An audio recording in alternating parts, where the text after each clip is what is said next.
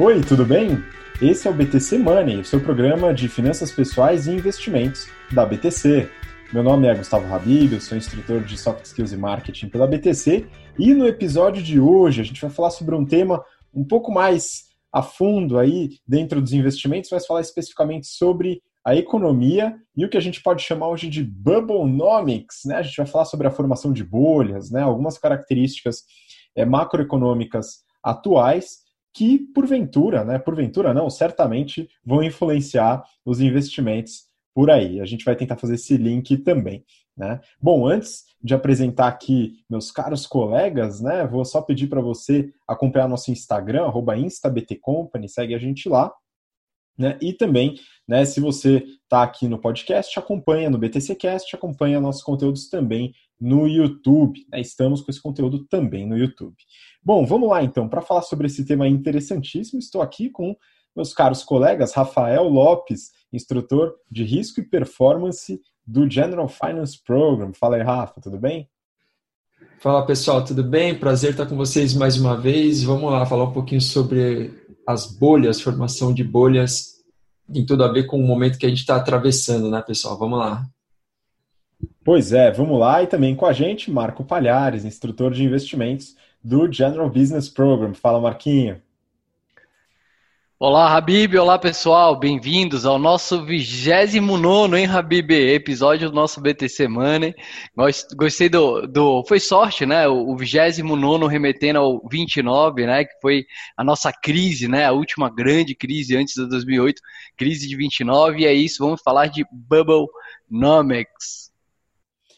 Pois é. Bom, vamos começar aqui sobre esse assunto, né? Então, é, para você que está acompanhando a gente, talvez o primeiro episódio aqui nesse canal, a gente fala muito sobre investimentos, produtos financeiros, né, e também abordamos aí aspectos econômicos que ajudam você a entender um pouco mais sobre onde alocar seu rico dinheirinho, né, aquele bônus que você junta, né, com tanto sacrifício, enfim. Né, e aqui eu acho que vale a pena a gente abordar alguns aspectos que estão em voga hoje em dia. Né? Então, a gente, como o Marco falou, a gente passou por uma crise financeira lá em 2008, né? Isso gerou uma série de estímulos em diversos países, principalmente Estados Unidos, Europa e Japão. Né? E agora a crise do coronavírus, né, que foi responsável aí por mais uma série de estímulos, né, e uma preocupação vinda do mercado financeiro e também de outros entes, né, de uma possível bolha. Então, queria começar com, com o Rafa para falar um pouco sobre o que, que é uma bolha, como que ela se forma, né, e você trouxe alguns dados interessantes, Rafa, então manda bala, vamos lá.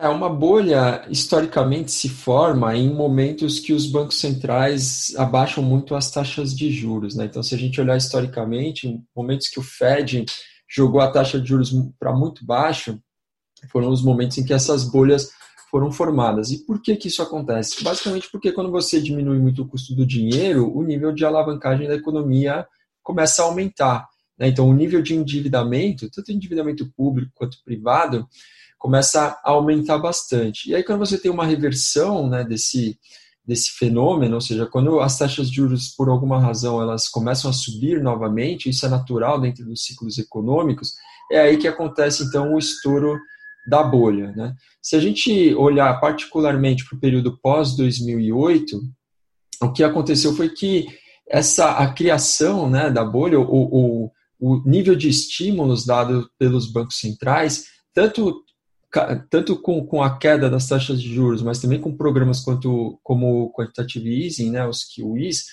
fizeram com que esse, esse efeito, ou o aumento do endividamento, fosse ainda muito maior do que o que a gente é, observou na história, né, ou seja, antes de 2008.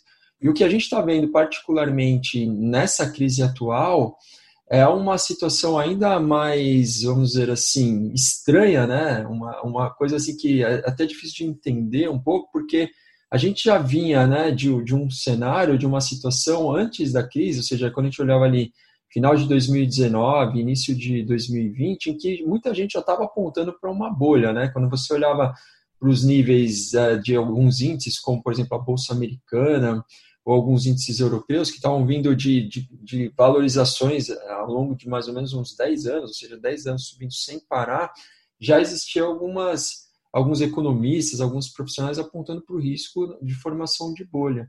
E o que aconteceu com a crise do corona é que os, os níveis de estímulos foram assim gigantescos, né?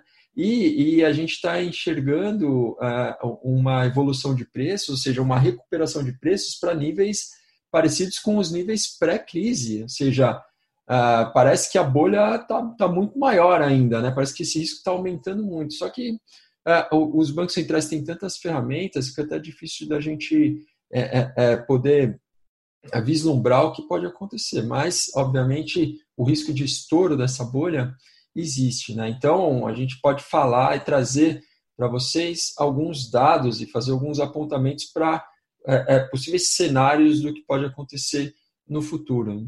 Rafa, só antes de passar os dados, né, queria perguntar até para o Marco esclarecer um pouco. Né? Então, você falou dos incentivos, dos estímulos através dos bancos centrais, né? E aí a gente tem algumas formas. Eu queria que o Marco até esclarecesse um pouco essa relação né, entre estímulos vindos do Banco Central, então a gente fala de é, programas de é, aumento de base monetária, redução de juros, né, as políticas monetárias tradicionais é, aplicadas pelos bancos centrais, e como isso se reflete no preço dos ativos, no preço das ações, é, de, de outros é, produtos financeiros que o investidor tem acesso. Como que se dá essa relação, hein, Marquinhos?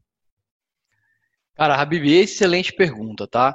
É, hoje em dia a gente vê os bancos centrais no mundo com quatro principais funções, e é, é legal porque a gente até ensina isso no nosso curso de investimentos do General Business Program, as quatro formas que a gente tem de intervenção monetária do, do Banco Central. A primeira são as chamadas operações no mercados abertos, então o Banco Central ele consegue é, emprestar dinheiro ou tirar dinheiro do mercado, dando como garantia títulos do, do governo federal, tá? títulos do, do próprio Estado. É, além disso, ele controla, controla o compulsório, ou seja, todo o dinheiro que a gente coloca no banco, uma parte disso tem que ficar nessa conta do compulsório do Banco Central, de forma que o banco só tem é, essa outra parte para conseguir emprestar para outras pessoas, outras empresas e é, é, tornar o famoso é, uma multiplicação do dinheiro. Né? É, os bancos conseguem fazer isso, né? Então o dinheiro que a gente coloca lá no, no, Itaú, por exemplo, ele vai pegar uma parte dessa. Ele é obrigado a colocar no compulsório e a outra parte, obviamente, o, o banco não vai deixar esse dinheiro parado, ele vai emprestar isso daí de novo. É, e aí ele consegue é, é transformar um único dinheiro em vários dinheiros, né?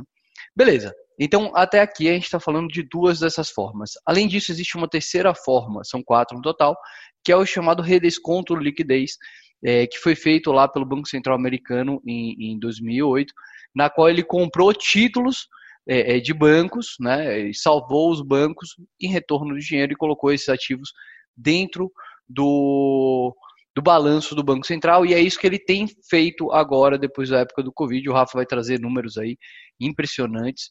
É, e por último, é o, o helicopter money, é quando você literalmente distribui dinheiro direto do Banco Central.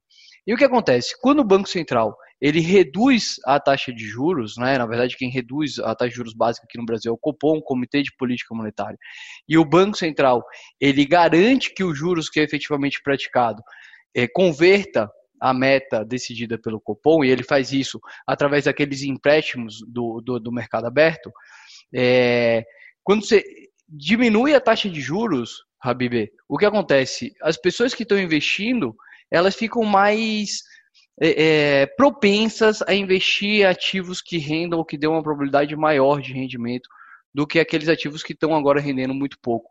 Né? Vídeo Brasil, a gente estava pouco tempo atrás, juros de 14%, agora juros 2%, tendência de queda. Né? É, então, naturalmente, a gente tem as famílias, os indivíduos, as empresas, os investimentos saindo de investimentos em renda fixa e indo para investimentos, por exemplo, de renda variável. A gente está vendo isso muito agora aqui no Brasil. E isso faz, inclusive, com que o preço das ações aumente, né? o que gera essa sensação lá de bolha. A BIB é mais ou menos assim que o Banco Central ele, ele entra aí na economia e isso influencia é, é lá nos preços finais.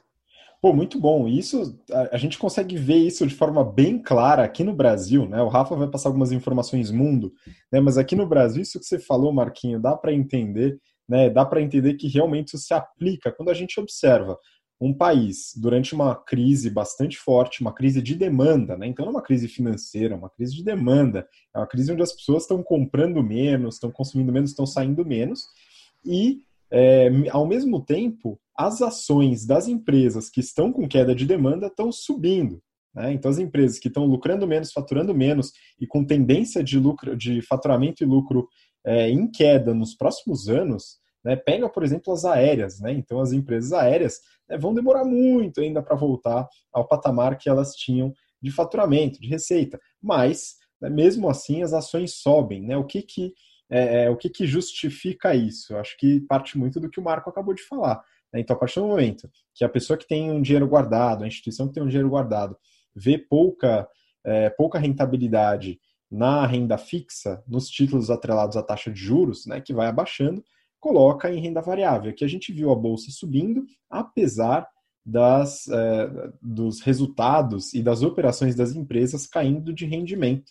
Né? E isso é um ponto, um ponto curioso. Né? Um outro ponto, né, a gente passou por uma série muito longa agora de fundos imobiliários, e o Rafa passou algumas informações também, a gente falou sobre fundos de galpões logísticos, negociados a preços muito maiores do que o valor patrimonial. E isso também provavelmente é, tem como uma das causas, né? A gente não, não consegue fazer a relação causa-consequência de forma assertiva, né? precisa de muito dado, muito estudo para isso, mas é uma possibilidade aí de influência, né? E aí, Rafa, você tem alguns dados, né, para mostrar isso não só Brasil, né? A gente tem um cheiro do que está acontecendo, mas tem alguns dados muito legais aí para você compartilhar. Então, manda bala, vamos lá. É, vou trazer algumas informações dos Estados Unidos, né, que é a maior economia do mundo, e, e o que acontece lá acaba impactando todo o resto. Né? Então, olha que, que interessante. os pacotes, né, o nível de estímulos fiscais dados pelo, pelo governo americano já ultrapassaram a casa dos 3 trilhões de dólares, né, que são esses auxílios que eles estão pagando para as pessoas e para as empresas. Só que isso tem um preço, que é o aumento do endividamento, certo? É, Para vocês terem uma ideia, hoje a, a, a dívida americana está em torno de 26 trilhões. Isso significa, se a gente levar em consideração 141 milhões né, de pagadores de impostos nos Estados Unidos, uma carga de quase 185 mil dólares por pagador de imposto americano, que é um valor, obviamente, bastante alto. Né? E cresceu muito só por conta desses estímulos fiscais recentes. Se a gente olhar para a evolução do PIB americano, né, de 2008 para cá, ele saiu de 15 trilhões uh, de dólares para em torno de 19. E a dívida saiu de 10 trilhões para 26, ou seja, a dívida está crescendo num, numa velocidade muito maior do que o crescimento do PIB. E aí a, a, a, a pergunta que fica é: será que essa dívida em algum momento vai se tornar impagável? Né? O, que, o que compensa, o que faz com que, vamos dizer assim, essa dívida ela não, não se torne um problema quase que insolúvel, é que se você toma dívida a juro zero, né, você praticamente não tem que pagar nenhuma taxa de juros, então isso facilita um pouco o pagamento. Mas mesmo assim, essa dívida, a gente imaginar que ela vai ficar crescendo eternamente, é um pouco é um pouco temerário, né? É, não dá para a gente, enfim, é, é, um cenário que a gente não consegue vislumbrar e entender muito bem como que isso é possível.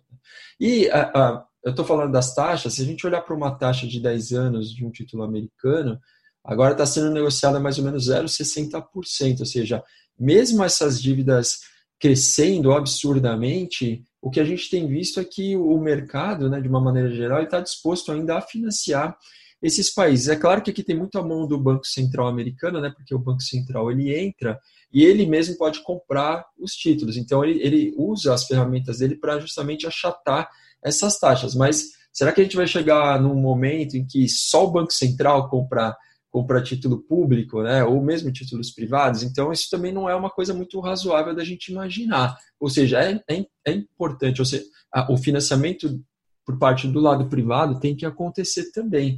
E, e só que a, até que ponto o investidor privado ele vai estar disposto a financiar os, os governos a taxas tão baixas? São questões que a gente levanta.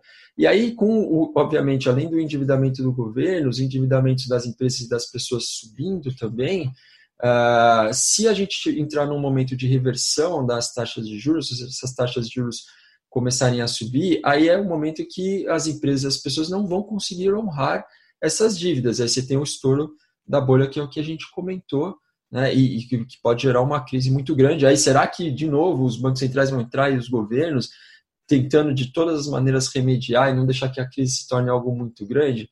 Né? Quantas vezes isso vai acontecer? Aconteceu em 2008, está acontecendo agora. Será que vai acontecer novamente daqui a cinco anos ou daqui a 10 anos? O que a gente percebe é que precisa de um catalisador, ou seja, tem essa bolha 2008, o catalisador foi a quebra de alguns bancos por causa do subprime, e agora o catalisador foi o coronavírus. Qual vai ser o próximo? Né? E qual vai ser o tamanho do estouro? Qual vai ser o tamanho do problema quando isso acontecer? Né? Então, é, é, e agora falando um pouquinho sobre, sobre o, o valor dos ativos, o crescimento, olha como algumas distorções surgem, que é uma coisa maluca, né? decorrente desse aumento bizarro de liquidez. Se a gente pegar alguns índices acionários, que é o, o price to earnings, né, particularmente, que, o que é o price to earnings? É o preço que as pessoas estão pagando para comprar uma unidade de lucro da empresa, tá? É, de lucro projetado para o próximo ano. Olha, o, o price to earnings da Amazon hoje está em torno de 145, quase 146 dólares. Então, para comprar um dólar de lucro futuro, pessoas, o, o investidor está pagando 146. Olha o da Tesla, mais absurdo ainda o price to earnings da Tesla está acima de 800 dólares, né? ou seja, uma coisa completamente maluca. Microsoft está a níveis altos, mas ainda né, não tão absurdo, 35 dólares. Então, Amazon e Tesla são dois exemplos que mostram justamente essa inflação do, do, do, dos ativos financeiros, que é uma coisa completamente maluca, né? uma coisa muito, muito esquisita. Tá? E aí, eu queria trazer para vocês também algumas informações a respeito do, do nível de, então, de dívida pública em relação ao PIB dos países. Que isso é um fenômeno, eu estou falando muito dos Estados Unidos, mas está acontecendo também é, de, de, uma maneira generalizada no mundo. Então, o Japão ah, hoje. Desculpa interromper, tá, só antes de você passar claro. para a dívida PIB, tá complementando no, no tópico que você falou das alavancagens das empresas, dos resultados, no né, price to earnings. Eu não sei uhum. se vocês uhum. vão lembrar, pessoal, vocês eram tudo jovem tal. Lá nos anos 2000, começo dos anos 2000, né, a bolha da internet, pessoal. Essa aí foi um espetáculo né, de desastre, porque foi muito parecido com algumas coisas que a gente observa hoje. Né? Então, lá no, nos anos 2000, né, muita empresa da internet quebrou, porque estava com uma alavancagem muito alta, né, valorizadas absurdamente, e o lucro não justificava essa valorização. É, também era uma época de bonança, de liquidez, e aí a bolha estourou. Um monte de empresa quebrou. Uma das que passou né, era uma startupzinha lá, a Amazon, conseguiu passar com muito sofrimento pela bolha e aí né, conseguiu prosperar. Né?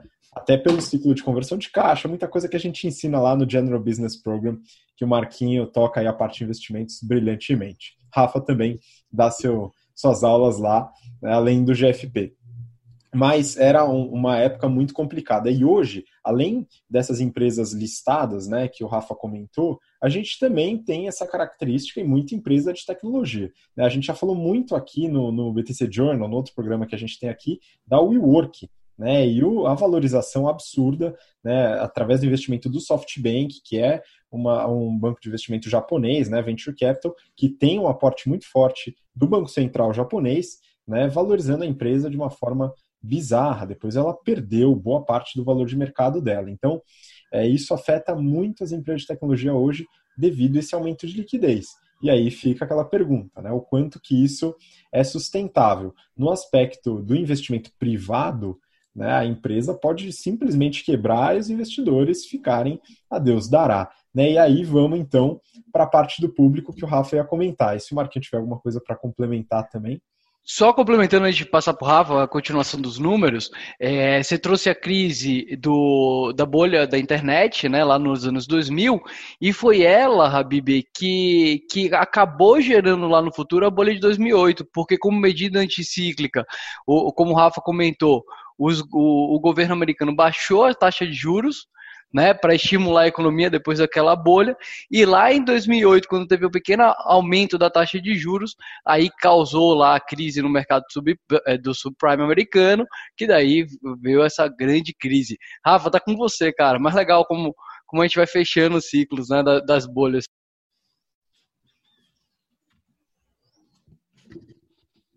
Legal, então vamos lá, deixa eu passar aqui para vocês o, alguns números. Né? A gente estava falando do, do, nível de dívida dos países em relação ao PIB. O Japão, pessoal, está com um nível de dívida PIB quase em 240%. Então a dívida do Japão é mais de 2,4 é vezes o PIB que o país gera. Estados Unidos, pessoal, 106%, né? não chega a ser do Japão, mas bastante alto, ainda mais se a gente levar em consideração o tamanho do PIB americano. Né?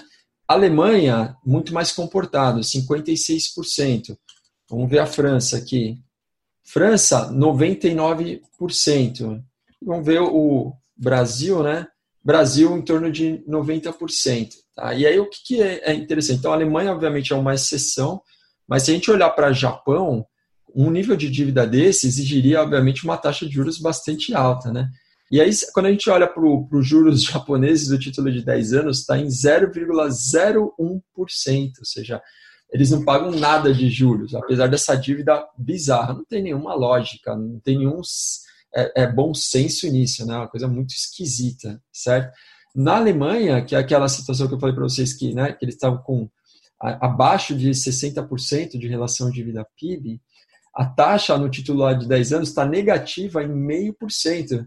O, a Alemanha é um paraíso, né, fiscalmente falando, comparado com, com a maioria dos outros países do mundo, então isso leva a uma taxa de menos 0,5%.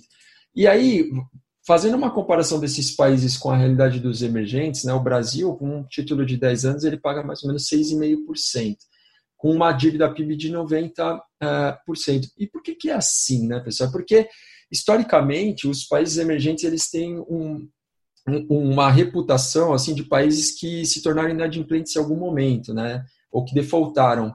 E por conta disso, o investidor tem muito menos apetite pelos títulos desses países.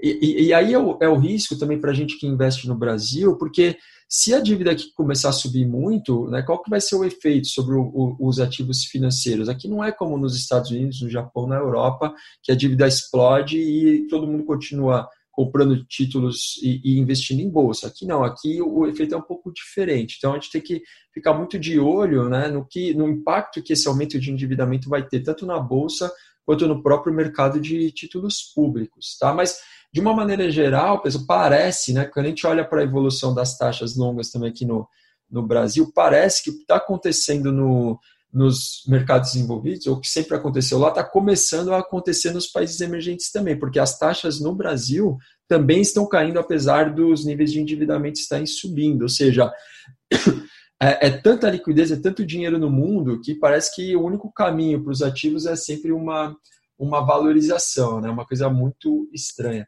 Só para fechar, saiu uma, uma matéria no, no Infomoney, né, um, um, alguns comentários do Goldman Sachs, que eles estão enxergando um risco ao status do dólar como moeda de reserva global. Né? E por que, que é isso? Porque as dívidas estão subindo muito, que eles acham que em algum momento os bancos centrais vão deixar a inflação aparecer para equilibrar um pouco esse, esses níveis de dívida. Né? Quando a inflação sobe, naturalmente você paga mais imposto porque os preços ficam mais caros. E aí você paga mais imposto, o governo arrecada mais, isso equilibra um pouco a dívida. Só que ah, a, a, gente, o que a gente vê aqui no mundo de hoje é quase que impossível fazer a inflação surgir, principalmente em países desenvolvidos. Né? E o dólar, como ele é uma moeda que é uma moeda amplamente utilizada em todos os contratos, é a moeda que denomina eh, também os preços das commodities, é moeda que faz parte da, de grande parte das reservas uh, dos países. Né? Por exemplo, toda a reserva da China está tá aplicada em títulos americanos. E é muito difícil imaginar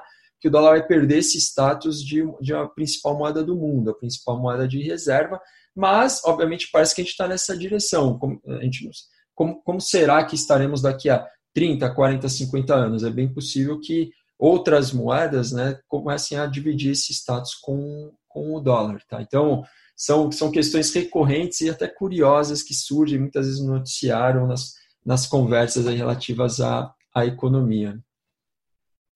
Muito bom. E aí, bom, é, dado todo o contexto, né, que a gente fala sobre isso, tem alguns pontos importantes. A gente vai seguir um papo semelhante no próximo BTC Journal, né? O Rafa comentou sobre o endividamento japonês e a taxa de juros, né? E o quanto isso é, é parece haver um contrassenso, né?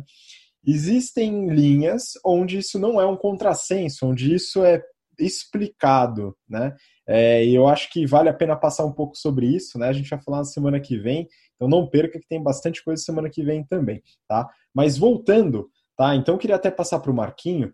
A gente fechou, o Rafa colocou muitos dados muito importantes para mostrar é, alguns aspectos da relação entre liquidez, é, bolha, preço dos ativos e tal. Agora vamos para a pergunta que vale ouro, hein, pessoal? E ouro aqui pode ser até literal, hein, Marquinhos? Aonde a gente vai colocar nosso dinheiro né? Dado esse esse esse contexto, né? Então, pô, legal, o preço dos ativos está subindo, só que ele está muito distante da operação das empresas, né? Se a gente fala do price to earnings. Né? Por outro lado, os títulos públicos pagam muito pouco juros, às vezes até juros negativos, como o Rafa comentou. Como é que o investidor pode, de certa forma, proteger sua carteira é, em relação a esses ciclos econômicos? Hein? Alguma ideia?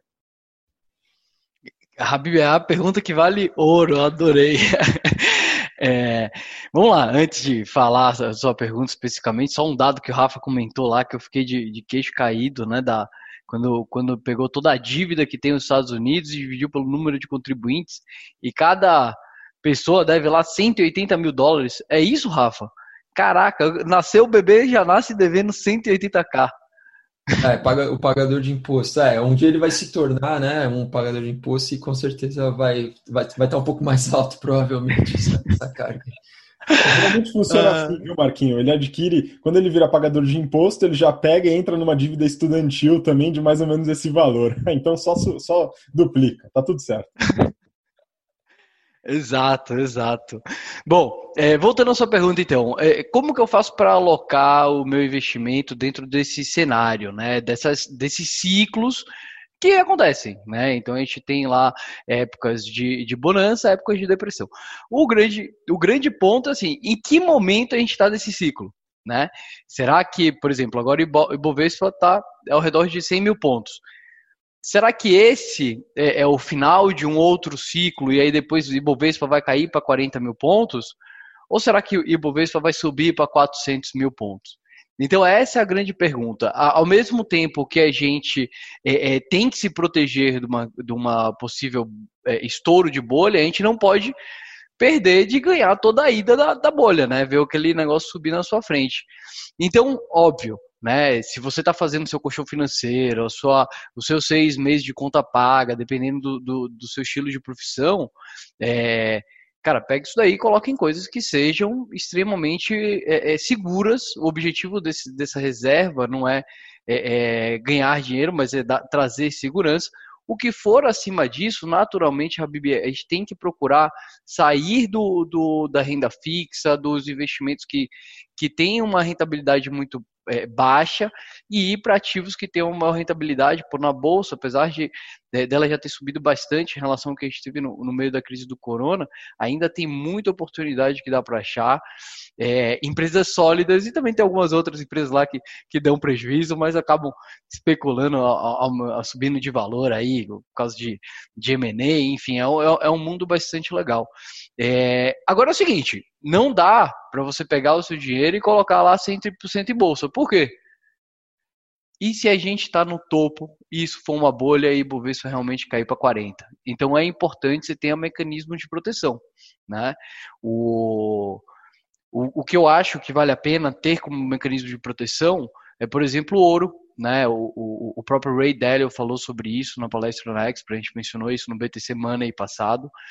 É, uma outra forma que a gente pode encontrar de proteção é, referente a, a, a, moedas ainda é o Bitcoin, que é uma nova tecnologia, vale a pena dar uma olhada. É, e por último, opções de venda, tá? Que daí são seguros. Então, ah, eu quero colocar 100% do meu dinheiro em bolsa, cara. Pelo menos compra alguns seguros, porque se a bolsa cair, você não, você não perde ali todo o seu patrimônio, evita ali o, o risco de, de fracasso. Eu diria que a gente tem que sempre olhar isso daí. Eu, pessoalmente, acho que assim, a gente entrou em um novo patamar, né? Até hoje a gente nunca tinha visto juros zero, ainda mais juros negativos, né? E a grande pergunta é o seguinte: até onde vai esses juros? Até onde a gente pode baixar esses juros? Porque enquanto os juros não vai ter uma tendência de aumento, essa bolha não vai estourar. Então, se, por exemplo, juros Brasil for de 2, Selic meta, para para 1, porra, ainda tem muita coisa de que evoluir a Bolsa Brasileira. Né? For para 0,5, ixi Maria, a Bolsa vai para 400 mil pontos. Então, se ela for para lá 400 mil pontos, eu não vou perder essa, mas assim, se alguma coisa der errado, é importante, como está dando na Argentina, é importante você ter um seguro, você ter uma proteção. Muito bom. É legal você falar a questão dos juros nominal negativo, né, Marquinhos? Então, a gente até pouco tempo atrás acreditava que do chão não passava, né? Agora a gente viu que do chão pode passar, então tem que tomar um pouco de cuidado com isso, né? Boa. Rafa, então vamos lá, para fechar, né? Acho que se quiser colocar algum ponto, né, relacionado a isso que o Marquinho colocou, né? Proteção de carteira, é, enfim, aonde vale a pena diversificar para se proteger de eventuais bolhas com o seu rico dinheirinho guardado. É, a, a, proteção em última instância é você também deixar o seu recurso no ativo mais seguro possível, que seria o ativo que te paga a Selic, né? Que aí, obviamente, todo mundo é, ou, ou, ninguém quer aplicar num ativo que te paga uma, uma taxa de juros tão baixa, mas pode ser melhor do que você tomar um pau né, num ativo de risco e perder ali às vezes 20, 30, 40%. Então, uma das, das características importantes do investidor é a paciência. Né? Então, Normalmente, quando a gente está com dinheiro para investir, a gente quer colocar o dinheiro na semana seguinte. Mas, se o, o, o investidor está muito receoso, é, é, um caminho pode ser você sim deixar uma, um, uma maior parte do seu recurso alocado no que a gente chama de caixa, né? ou seja, no ativo mais seguro possível. Mas isso seria numa situação extrema, assim, se você está vendo realmente o risco de um estouro de bolha assim próximo, né? seria também uma, uma alternativa. Muito bom. Bom, pessoal, então acho que por hoje a gente pode ficar por aqui nesse bate-papo, né? E já adianto aqui semana que vem, nem combinei com a galera aqui, mas eu acho que vale a pena a gente falar sobre alguns modelos econômicos e algumas teorias é, diferentes aqui para tentar ilustrar algumas coisas. Então a gente vai falar sobre teoria monetária moderna, MMT, falaremos sobre escola austríaca, falaremos sobre é, teorias anticíclicas, né? Ou keynesianismo. A gente vai falar um pouco mais sobre esses aspectos nos próximos episódios. Né? Então, galera, vamos lá. É, Marquinho, manda aí sua despedida, pessoal. Excelente, Habib. Já é, é, combinado os próximos temas, acho que, que tem muita profundidade aí, é, é até para a gente aprender bastante. Eu, por exemplo, não sou conhecedor da, da, da, teoria monetária moderna e, cara, tô, tô esperando a sua aula faz tempo, vai ser muito bom fazer esse episódio. É, e aí, só agradecer, pessoal. Obrigado por terem estado até aqui. Até a próxima. Muito obrigado, Marquinho. Rafa, obrigado, cara. Manda aí seu Valeu, pessoal. Obrigado novamente, foi muito bom. É, lembrando que a gente está com o curso começando agora no dia 8 de agosto, né, o, o GFP, www.btcompany.com.br barra GFP, curso bombando. A gente está feliz aí, ansioso para começar mais essa turma. Então esperamos todos os interessados lá.